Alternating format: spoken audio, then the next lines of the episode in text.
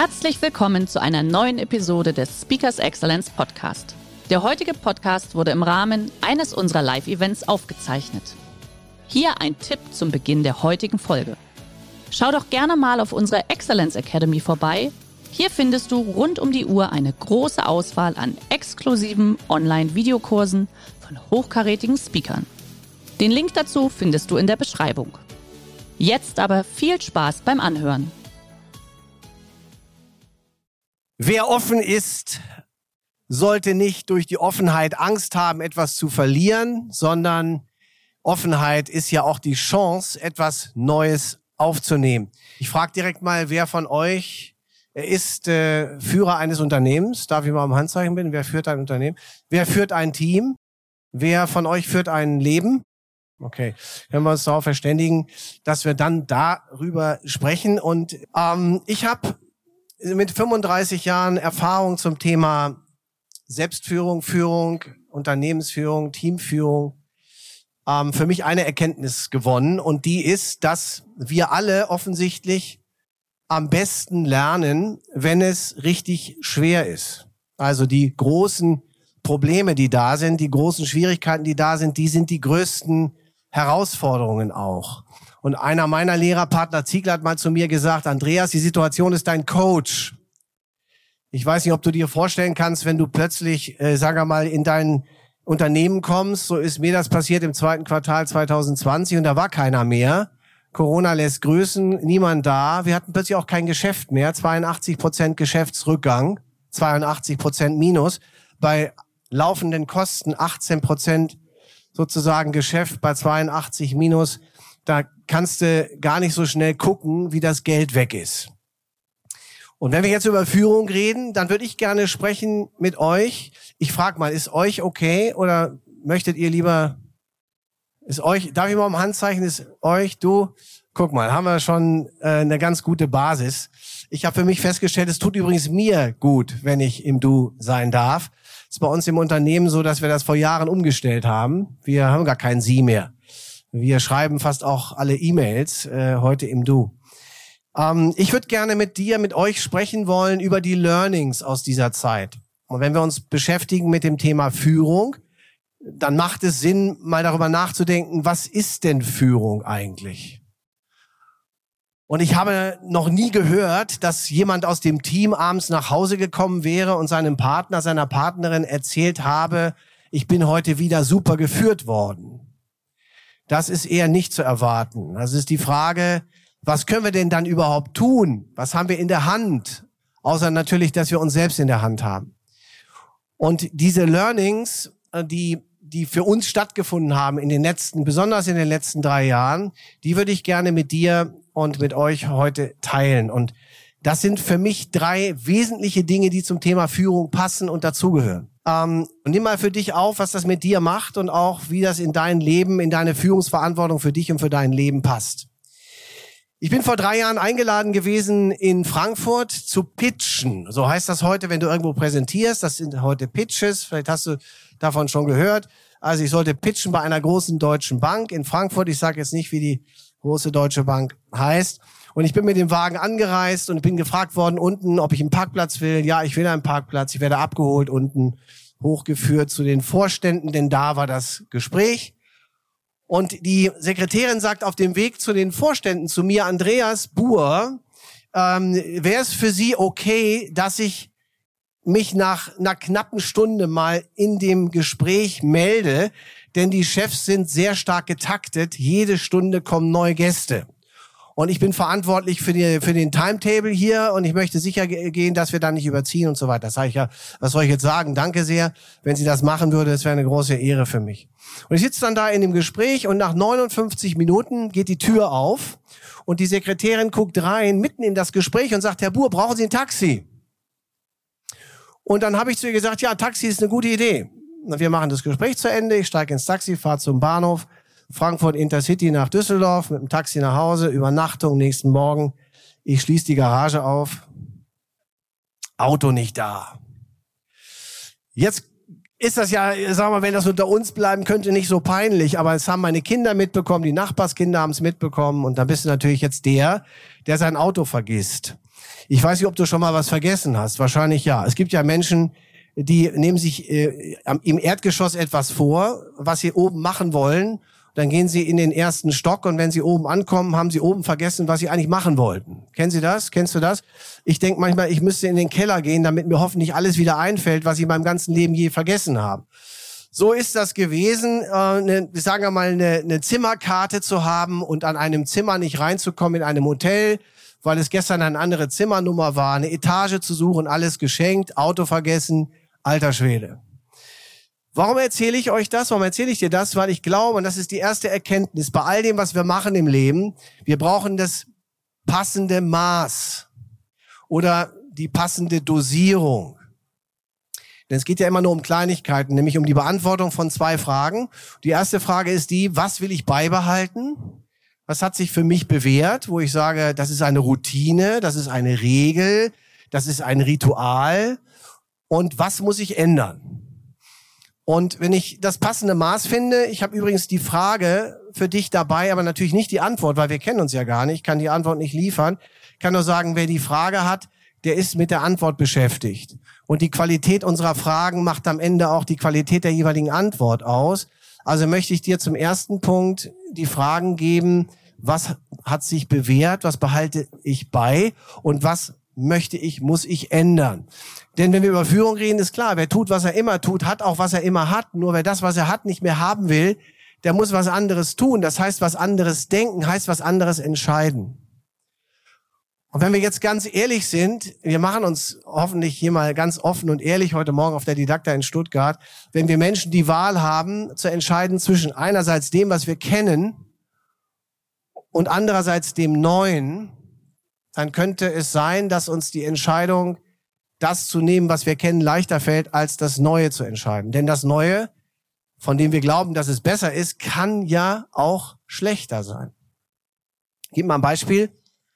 Ich hatte letztens äh, mit unserem Unternehmen ein Training in einem Callcenter. Wir machten 70 Netto-Calls am Tag. Reines Verkaufstraining. Nicht so unsere Kerndisziplin, aber wir haben das gerne gemacht. Und dann habe ich die gefragt, sag mal, warum sitzt du eigentlich beim Telefonieren? Da sagen die, ja, weil wir immer hier sitzen. Die Vorgänger sitzen hier, sind unsere Arbeitsplätze, wir haben das Telefon hier. Und dann habe ich denen gesagt, sag mal, hast du mal darüber nachgedacht, wenn du sitzt und telefonierst, dass die Stimme eine andere Bedeutung, eine andere ein anderes Volumen, eine andere Wirkung hat, als würdest du stehen. Also wenn ich stehe und spreche, dann ist ja die Stimme eine andere, hat eine andere Macht, eine andere Präsenz. Einverstanden? Deswegen haben wir irgendwann entschieden, zum Beispiel alle Online-Seminare im Stehen zu machen, weil es einfach eine andere Präsenz hat. Ich will damit gar nicht sagen, dass das besser ist. Ich will nur sagen, dass es eben anders ist. Und ob es nun 80 oder 85 Prozent Stimme ist, und 15 oder 20 Prozent Inhalt, lass mal dahingestellt sein. Nur wenn das doch so ist, können wir uns doch die Frage stellen, äh, äh, mache ich jetzt das, was alle machen und bin in der Routine und bin im Re in der Regel oder bin in, in dem Ritual des Sitzens und Telefonierens oder kann ich auch aufstehen, das wagen? Und wir haben das gemacht und siehe da, es gibt Menschen, die tun sich leichter, wenn sie gehen und reden. Denn ist der Körper in Bewegung, ist der Geist in Bewegung. Physiologiewechsel ist Psychologiewechsel.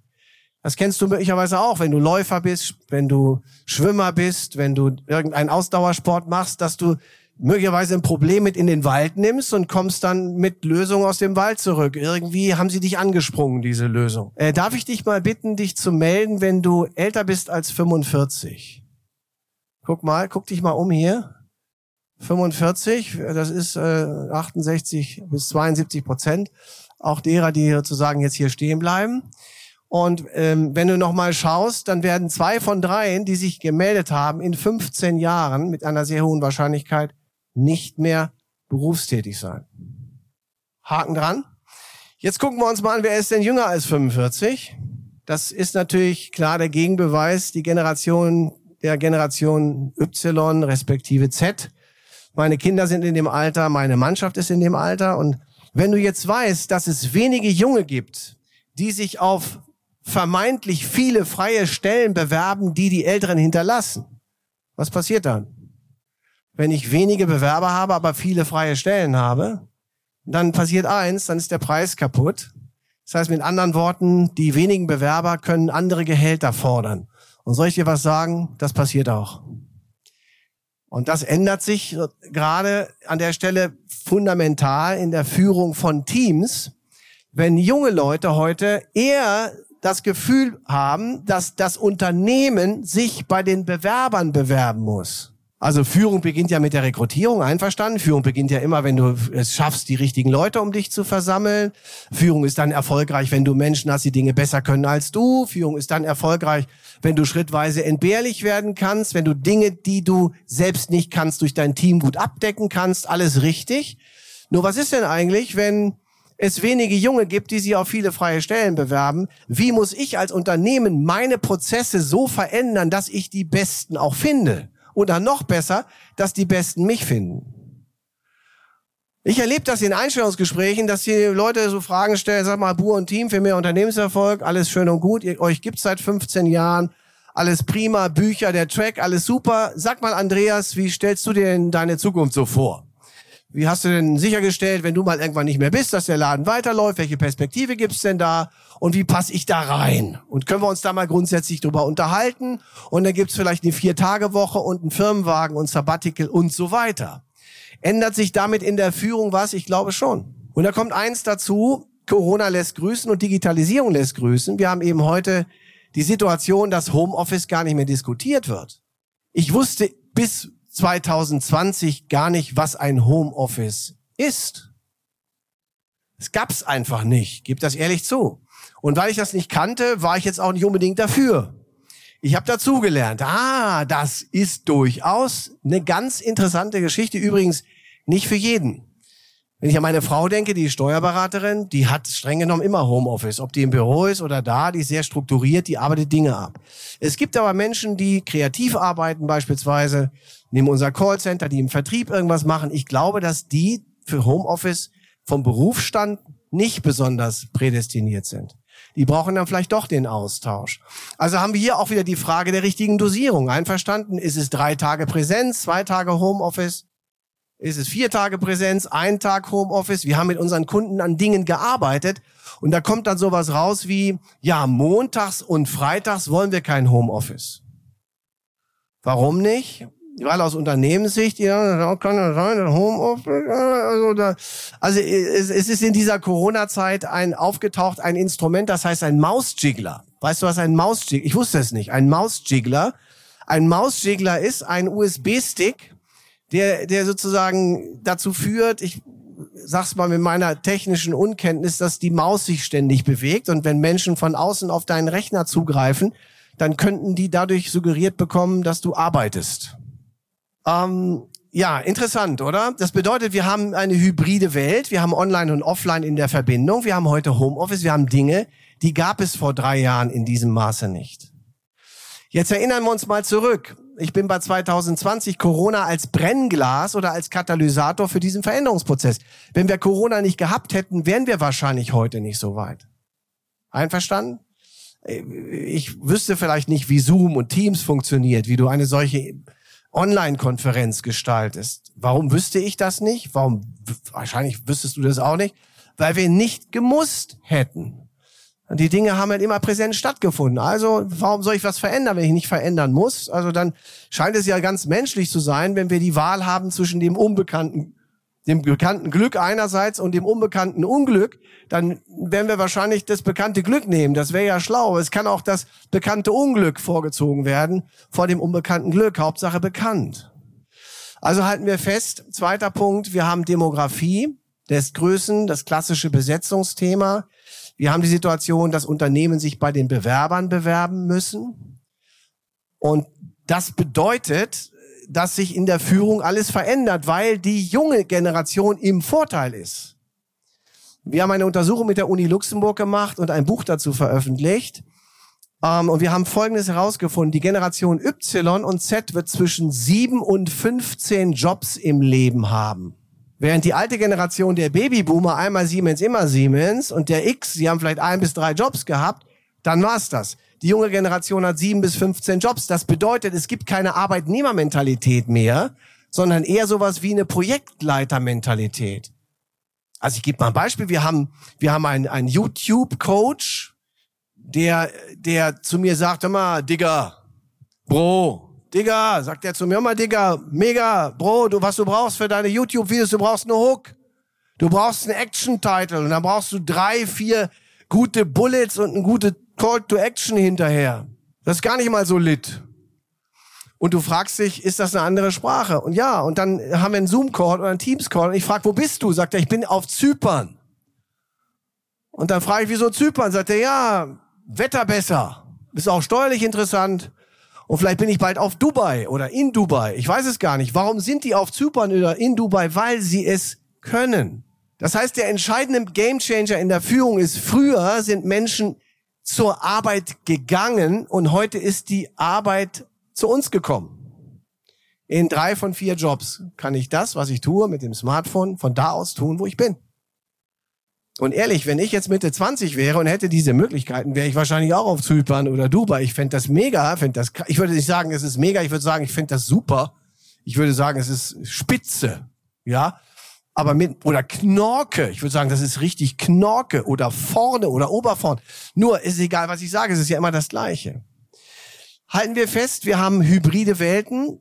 Wir haben die Situation, dass wir über Distanz führen müssen und organisieren müssen. Und wir haben die Situation, dass es eben eine Projektleitermentalität gibt. Das heißt, wir werden uns bei den Bewerbern bewerben und nicht die Bewerber sich im Unternehmen. Das ändert in der Führung nahezu alles.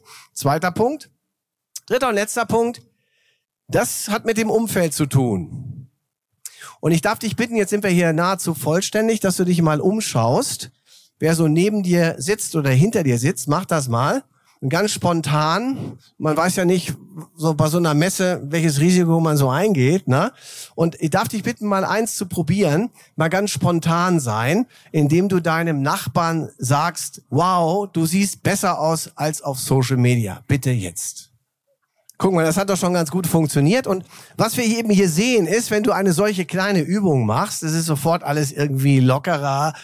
Du zeigst auch deinem Gesicht, dass du eigentlich gut drauf bist, während du natürlich das vielleicht nicht so zeigen willst, aber es ist irgendwie klarer für mich und es geht mir dann ja auch gleich hier vorne besser, wenn eine gute Energie hier vorne ankommt. Ich möchte also zum dritten Punkt und zum letzten Punkt kommen. Ich glaube, in der Führung ist wichtig, dass du dich mit guten Leuten umgibst. Umfeld prägt. Wer die passenden findet, wer die richtigen findet, hat sein ganzes Leben lang Spaß im Team. Wer die falschen hat und nach unten Durchschnitt korrigieren muss, hat eben Schwierigkeiten und Ärger in der Führung. Und es beginnt im Privaten. Es gibt diese Geschichte von Barack Obama und Michelle Obama. Ich weiß nicht, ob du sie gelesen hast. Auf dem Weg zur zweiten Inauguration der amerikanischen Präsidentschaft fährt die Limousine rechts an eine Tankstelle und beide sitzen im Fond dieses Fahrzeugs und Michelle Obama springt aus dem Wagen raus, läuft auf den Tankwart zu und nimmt den in den Arm und ist ganz persönlich und befreundet und irgendwie schon fast, ja, eng mit dem Tankwart und kommt zurück, während Berg im Wagen wartet und nach einer Anstandsminute das Auto setzt sich wieder in Bewegung, sagt er zu ihr, Schatzi, was war das denn gerade? Er sagt sie zu ihm, ja, musst du verstehen. Alter Kumpel von mir, mit dem bin ich früher zur Schule gegangen und das war sehr nett, dass ich den wieder getroffen habe. Daraufhin sagt Barack zu seiner Frau Michelle, du weißt schon, Schatzi, wenn du ihn geheiratet hättest, hättest du jetzt eine Tankstelle. Daraufhin, daraufhin sagt sie, falsch. Wenn ich ihn geheiratet hätte, wäre er jetzt Präsident der Vereinigten Staaten. Der heutige Vortrag hat dir gefallen? Dann schau dich doch gerne auf unserem Kanal um oder sei live bei einem Forum dabei. Weitere Informationen findest du in der Beschreibung. Bis zum nächsten Mal.